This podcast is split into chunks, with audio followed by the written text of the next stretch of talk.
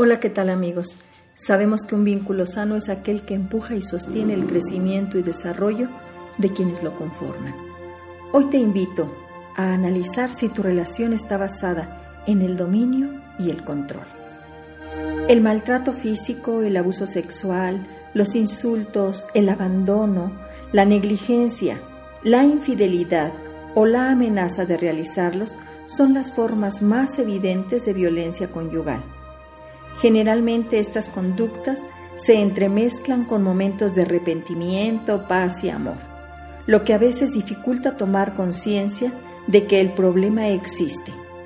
Aunque los insultos o ataques físicos ocurran una sola vez u ocasionalmente, estos establecen un precedente de futuras agresiones y permiten al hombre o mujer violenta controlar la vida del otro. Hoy te invito a conocer el patrón general de las conductas abusivas o violentas que se usan para establecer y mantener el control, aun cuando te disculpes o arrepientas por tus actos, eso no garantiza que cambies.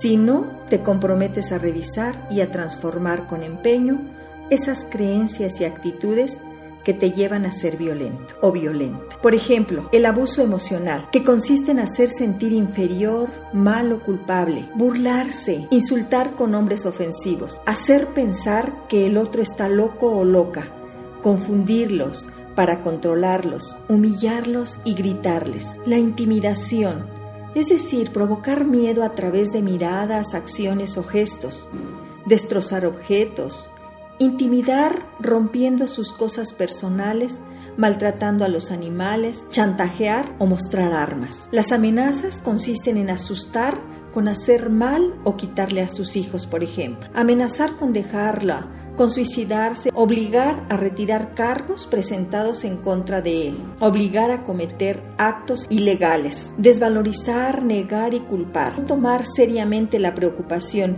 que la pareja tiene sobre el maltrato, negar que hubo abuso, hacerle sentir responsable incluso culpable de la conducta violenta. Otra forma de violencia es el aislamiento, controlar lo que hace el otro, a quién puede ver y a quién no, con quién puede hablar, lo que puede leer y a dónde va, utilizar los celos para limitarle su vida social. Puede haber abuso económico, es decir, no dejar trabajar al cónyuge e impedirle que mantenga su empleo, obligarle a que pida dinero, no dar el gasto, quitarle el dinero que gana, no informarle acerca de los ingresos familiares o no permitirle disponer de ellos. Bien amigos, por hoy es todo. Mi nombre es Irma Quintanilla González, especialista en medicina familiar y terapeuta familiar. Gracias por visitar mi página www.saludintegralvidifamilia.com. Ahí sigo esperando tus dudas y comentarios. También me puedes llamar al 212-4645. Hoy te digo, si tu relación está basada en el dominio y el control, pide ayuda profesional, ya que todos merecemos una relación basada en la igualdad. Que tengan una excelente semana en pareja.